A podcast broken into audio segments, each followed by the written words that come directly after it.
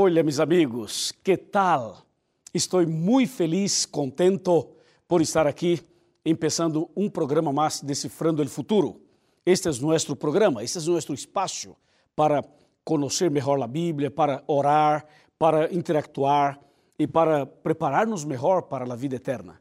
Assim que envio-te um abraço, agradeço muito porque tu estás aqui acompanhando por la tele ou por uma pantalla de computadora ou quizás por la rádio. Muitas graças, bendições para ti e para toda a tua família. Eu quero mandar um abraço muito especial para meus amigos de Peru. Em Peru temos muitas igrejas e há pessoas por toda parte acompanhando o programa Decifrando o Futuro. Um abraço para meus amigos da rádio. Há um grupo grande de oyentes da rádio especialmente em Uruguai, especialmente em Equador, também em Paraguai e outros países de Sudamérica. Um abraço para todos que por la rádio Nuevo Tempo escutam e acompanham este el Decifrando el Futuro. E queremos também explicar-lhe que este programa é um, é um programa interno, pero também é um programa externo. Quando eu salgo para a Sudamérica, haciendo caravanas, haciendo evangelização, esto estou levando o Decifrando o Futuro para cada persona. Assim que um abraço para todos. Bueno, antes de começar o tema, eu quero recordar-lhe que nós temos aqui um curso bíblico maravilhoso. É uma revista bonita, bem preparada, Verdades para o Tempo del Fim. Esse é o curso bíblico, já? E é grátis. E nós queremos que você eh, utilize isto como base, como um guia para estudar a Bíblia. E tu podes adquiri-lo ou adquiri-la através de nosso sítio oficial de la TV. Só há que ingressar em nuevotiempo.org barra Decifrando o Futuro. Aí há um espaço, um formulário para llenar, para completar. Você completa, hace tu pedido e nós enviamos todo o conteúdo deste material para ti. Seguramente será uma bendição para tus conhecimentos e para que saques as dúvidas, por si acaso, não? Además de isso, nós hemos preparado estudos bíblicos em DVDs. Este é o último, é, um, é uma novidade. É o último, se, se chama La Verdade. Há em português e há em espanhol. E esse material está disponível para ti através de nosso canal oficial em YouTube. Só há que ingressar em youtube.com barra Pastor Luiz Goncalves. Já? Aí está todo este material totalmente disponível, grátis para todos vocês. Muito bem, estamos em uma série que denominamos Revelações. Estamos explicando temas muito interessantes, revelando na Bíblia o que o Senhor deseja que você conozca. E dentro dessa série, hoje, queremos considerar um tema muito importante es el futuro revelado. Prepara tu corazón.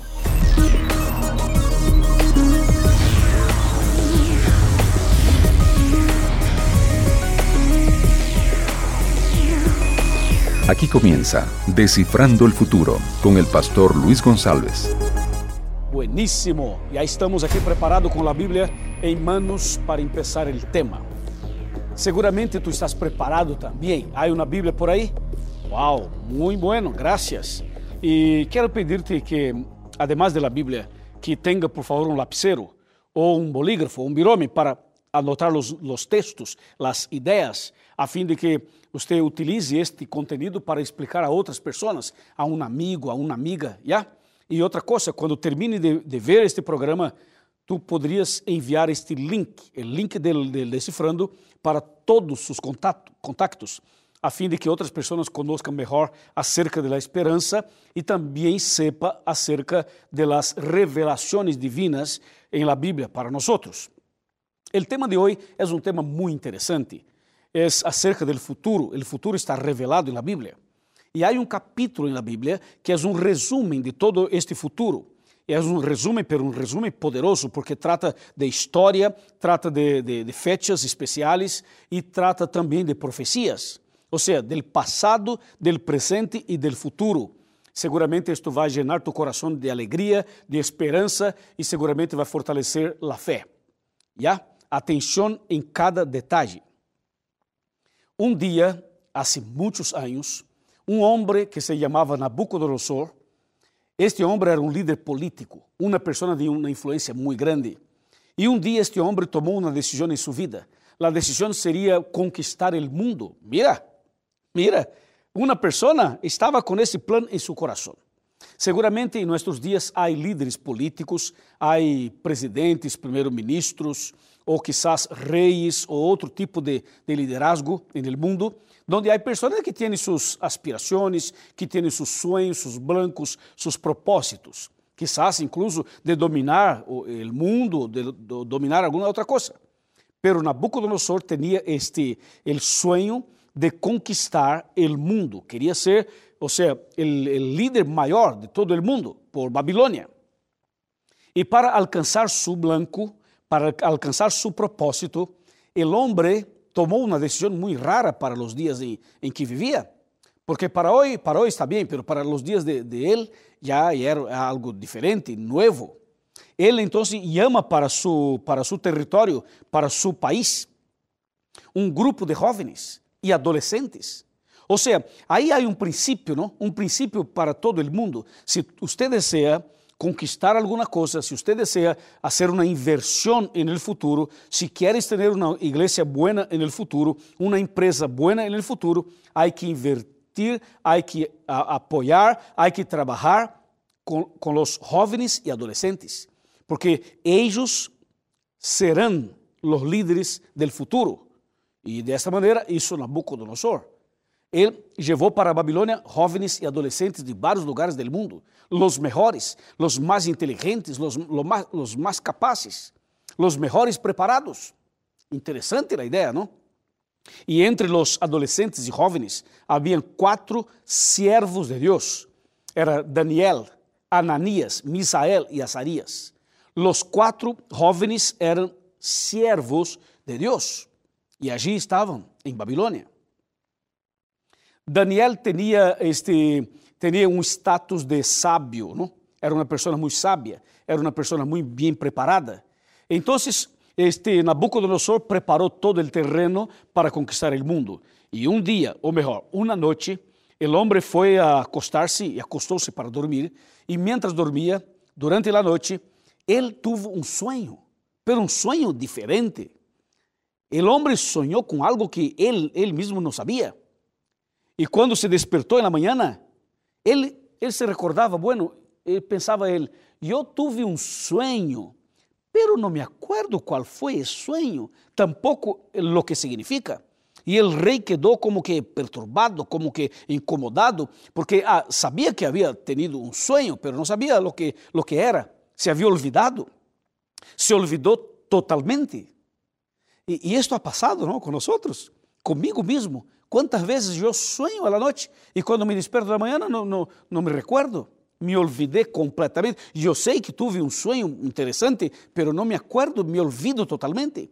E creio que você ha passado algo igual, não? E Nabucodonosor não se, não, não se acordava, ou seja, estava totalmente, totalmente seguro de que havia tenido um, um sonho interessante, mas não sabia o que havia sonhado. Assim que o rei quedou como que muito, muito, muito perturbado. Mira o que diz a Bíblia. Vamos para a Bíblia. Eh, vamos para Daniel, este livro do profeta Daniel, capítulo 2, versículos 1 e 2. Aqui diz: En el segundo ano de su reinado, Nabucodonosor tuvo um sonho que turbou su espírito e não pudo seguir dormindo. E el rei mandou chamar a magos astrólogos, encantadores, caldeus ou caldeus, para que lhe mostrassem seu sonho e vinieron pois ante el rei. Ou seja, el rei quando se desperta e não se, e não se recuerda, então ele manda chamar seus consejeros, seus líderes espirituais. Então manda chamar seus, seus sábios, das pessoas que estavam eh, responsáveis por resolver problemas espirituais, e como diz a Bíblia, ele mandou chamar magos, astrólogos, encantadores, caldeus, pessoas espiritistas, pessoas ocultistas, todo tipo de pessoas, bruxo, bruxa, reuniu todos e explicou lo que havia passado. E quando o rei explica o que havia passado, o rei se, se queda sentado esperando uma resposta. Eh, Nabucodonosor perguntava a eles, a ver, dime lo que realmente eu sonhei. E os tipos não sabiam nada, sabe? Porque essa é uma enganação, você sabe, não? É uma enganação. Ou seja, estas pessoas não sabem o futuro. O futuro pertence a Deus.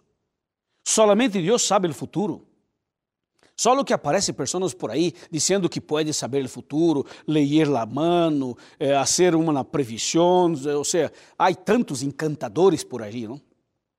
Há tantos hechiceiros por aí e aparecem como que fazendo promessas, dizendo: bueno, se você se você paga uh, alguma coisa, eu trago seu amor de volta, eu vou arreglar tu coração, vai ser uma pessoa feliz en el amor, não sei que coisa, tal. Mentira, mentira.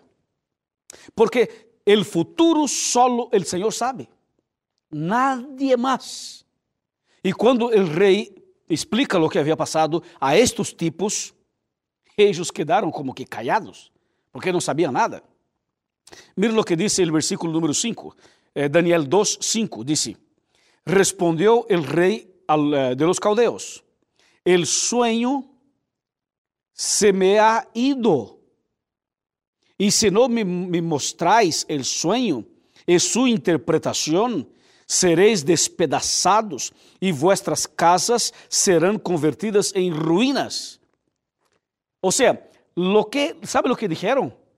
Disseram assim: Rei, cuéntenos o sonho, cuéntenos o sonho que nós lo interpretaremos.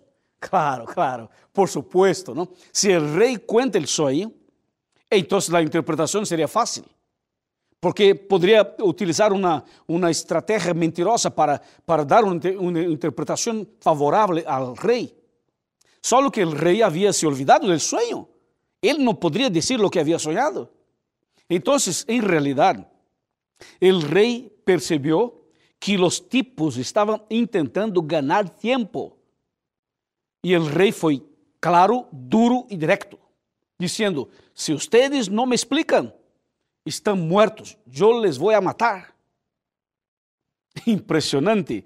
Y cuando vamos para, para los próximos versículos, entonces mira lo que dice el versículo número 11. 2.11. Lo que el rey demanda es demasiado difícil. Nadie lo puede declarar al rey, salvo los dioses que no moran con la carne. O sea, los hechiceros, los cartomantes, los necromantes, los caldeos, estas personas confessaram, sabe que coisa? Sua incapacidade. Confessaram sua incapacidade dizendo: não há nenhuma pessoa capaz de hacerlo, de interpretarlo, ou de revelar ao rei lo que, lo que havia, usted havia sonhado.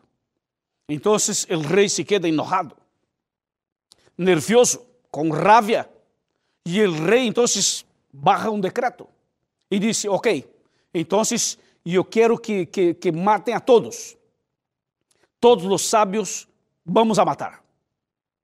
Y entonces la persona responsable por matar los sabios de Babilonia, ¿sabe cuál fue la primera persona que él buscó para matar? A ver, ¿usted imagina no? Le cuento. Ellos buscaron a Daniel para matarlo. Yo no entiendo. Porque cuando reunieron los sabios, no llamaron a Daniel. E quando tomaram a decisão de matar os sábios, a primeira pessoa que seria morta seria Daniel. Então Daniel disse: Espera um pouco, calma, por que me vas a matar? Eu não sei o que está passando. E então contaram a Daniel o motivo por el qual seria morto. E Daniel disse: Ah, bueno, bueno, agora eu sei por que quer matar-me. Só que eu necessito um tempo dá-me um tempo que vou a dar a, ao rei, le vou explicar qual foi o sonho e qual é o significado. Uau! E então a pessoa responsável concedeu a Daniel um tempo. E sabe o que isso, Daniel? Mira, Daniel capítulo 2, versículo 16 e depois vamos a seguir com o 18. Disse: Então Daniel entrou e pediu ao rei tempo para mostrar-lhe a interpretação. Número 17. Daniel volveu a sua casa e explicou o caso a seus companheiros, Ananias, Misael e Azarias. 18 horas. E los instou a implorar a misericórdia de Deus el Dios del cielo, acerca de ese misterio, para que Daniel y sus compañeros no perecieran con los otros sabios de Babilonia. Número 19 dice, entonces el misterio fue revelado a Daniel en una visión de noche, y Daniel alabó al Dios del cielo. Ou seja, que hizo Daniel? Daniel foi para sua casa, reuniu seus companheiros e explicou o caso se se postraram e começaram a orar. Passaram toda a noite orando, suplicando misericórdia e graça ao Senhor. E o Senhor foi misericordioso e mostrou a Daniel uma visão. E nesta visão, o Senhor revelou a Daniel qual foi o sonho do rei. Assim que o Senhor revelou o sonho e o significado para Daniel. Então, isto revela, sabe que coisa? Que o sonho do rei era um mensagem de Deus. El sueño de Nabucodonosor venía de Dios, no venía de la cabeza de él, tampoco de, de los hombres, tampoco del diablo. Este sueño venía de Dios. Y por este motivo el Señor reveló a Daniel en una visión. Y Daniel entonces busca al responsable y suplica y, pide una audiencia con el rey. Y cuando Daniel entra en la presencia de Nabucodonosor, então Daniel empieza a explicar o que realmente havia passado. Essa é uma história muito emocionante porque Daniel, quando chega aí delante do rei, Daniel primeiramente exalta ao Senhor. Daniel reconhece que Deus é todo-poderoso, que Deus solo hace e todo lo que hace, hace porque é Deus todo-poderoso. Não, por el, não, não, não hace por el hombre, sino hace para realmente demonstrar su amor e misericórdia para salvar as pessoas. E nesse caso, quando Daniel aparece e disse, o Senhor já me revelou, e então entra na presença do rei, Daniel disse assim, mira, capítulo 2, versículo 27, escúchame. Daniel respondeu, el mistério que o rei demanda, nem sábios, nem astrólogos, nem magos, nem adivinos lo podem revelar pero hay un Dios en el cielo que revela los misterios y ese Dios, Él ha mostrado al rey Nabucodonosor lo que ha de suceder en los últimos días. Tu sueño y las visiones de su cabeza son estos. Esto es impresionante. Eu estou imaginando a ensenha, não? o quadro, o momento quando Daniel entra na presença do rei e empieza a testificar e exaltar a Deus e disse: eh, Rei, o sonho que tu tuviste vino de Deus e o Senhor tem um plano para ti e para Babilônia e para todo o mundo. E então sigue Daniel. Mira, capítulo 2, versículo 31, disse: Rei, tu viste uma estátua majestuosa, enorme e muito brilhante. Estava em pé e tu aspecto era terrível. Quando Daniel revela o sonho, Nabucodonosor disse: Exatamente, exato, exato, agora, agora, me acordo, agora me acordo. Quando Daniel revela o sonho, o rei diz: Exatamente, este foi meu sonho. E siga o texto. 32. La cabeça, la cabeça de la estátua era de ouro fino, su pecho e sus braços de plata, su vientre e sus muslos de bronce, sus piernas de hierro e sus pies em parte de hierro e em parte de arcila ou arcilla. Interessante isto. Daniel empieza a revelar qual foi o sonho del rei? Uma estátua de quatro partes: ouro, plata, bronze e hierro.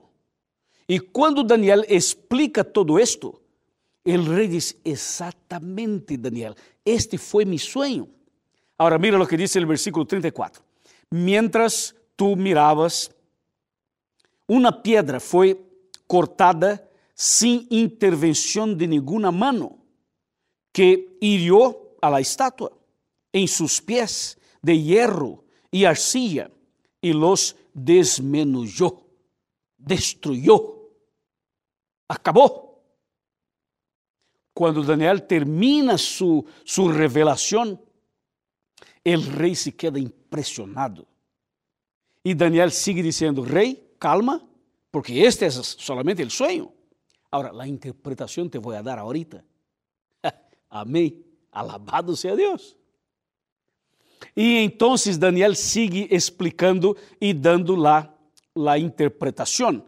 O versículo 36 diz: Este é o sueño. Agora diremos al rei sua interpretação. Tu, rei, es, eres rei de reis, porque el Deus del cielo te ha dado reino, poder, força e majestade. E donde quiera que, que habiten los hombres, las bestias del campo y las aves del cielo, Él los ha entregado en tu, en tu mano e te ha dado domínio sobre todo. Tu eres essa cabeça de ouro. Depois de ti se levantará outro reino inferior ao tuyo e um terceiro reino de bronze que dominará por toda a terra. E o quarto reino será forte como o hierro e assim como o hierro desmenuja e rompe todas as coisas, desmenuzará e quebrantará a todos. Impressionante la explicação, el significado del sueño, assim como está escrito. Daniel revela então ao rei que a estátua era a história do mundo em um solo, em um solo sueño. Aqui, Daniel capítulo 2 está apresentando toda a história da humanidade, mostrando que o mundo seria dominado por quatro poderosíssimas nações. Cada parte da estátua significava uma coisa, como disse Daniel: tu eres a cabeça de ouro. Ou seja, a cabeça de ouro era Babilônia, de Nabucodonosor. Pero Daniel revelou: depois de ti vendrá outro reino. Ou seja, representado por la plata, el pecho de la estátua. E esta, e esta parte, esta segunda parte, representava o segundo império mundial, que seria os, med, medos e pérsias. O império medo-pérsia dominaria depois de Babilônia, com Ciro e Dario. Em seguida, vendria o terceiro reino, que seria o reino grego, o domínio de, de la Grécia, representado aqui por esta parte de, de, de bronze. E então a Bíblia habla acerca do terceiro reino que dominaria depois de, de, de los medos e pérsias. E a Bíblia menciona que as pernas de hierro de la estátua representaria o quarto reino mundial, que seria Roma, o Império Romano. Bueno, uma estátua, quatro partes, quatro nações, quatro impérios. Lo que llama a atenção é que quando Daniel revela o sonho e dá a interpretação, isto está totalmente de acordo com a história.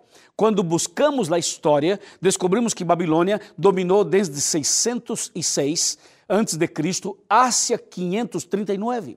Depois, o Império Medo-Pérsia de 539 hacia 331. Depois vem a este terceiro reino, que é a Grécia, que domina desde o ano 331 hasta 168 antes de Cristo.